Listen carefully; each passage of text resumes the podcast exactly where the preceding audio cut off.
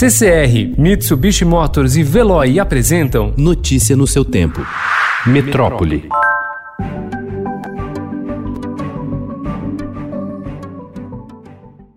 Com a ocupação de leitos em unidades de terapia intensiva próxima dos 90% na região metropolitana e após um feriado em que as taxas de isolamento social ficaram longe dos 70%, índice que o governo de São Paulo diz ser necessário para retardar o avanço do coronavírus, a Secretaria Estadual da Saúde se prepara nessa semana para receber mais pressão por vagas de internação, o que deve colocar em teste a capacidade do Estado de transferir pacientes de uma região para outra. A taxa de isolamento social em São Paulo neste sábado ficou em 53%, após chegar a 56% no feriado de 1 de maio na sexta-feira. Em relação ao sábado anterior, a taxa oscilou um ponto percentual para cima. 52% foi a taxa de distanciamento registrado na cidade de São Paulo. No interior, os percentuais registrados são menores em Campinas, 51%, Jundiaí, 50% e Ribeirão Preto, com 47%.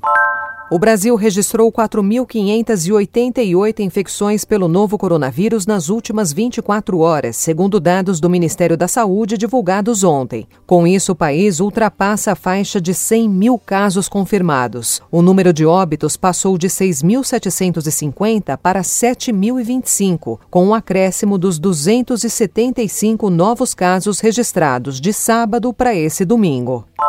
A Unicamp anunciou nesta semana um plano para reduzir gastos e minimizar impactos gerados pela Covid-19. A pandemia fez aumentar despesas extras com atendimentos médicos do Hospital de Clínicas. A unidade, em Campinas, é referência para o tratamento de casos graves do interior paulista e vai diminuir suas receitas orçamentárias. A estimativa é de queda de até 220 milhões de reais no repasse previsto do governo do estado pela redução calculada de ICMS, um imposto é a principal fonte de recursos da universidade. Apesar da situação, os gastos da saúde estão mantidos.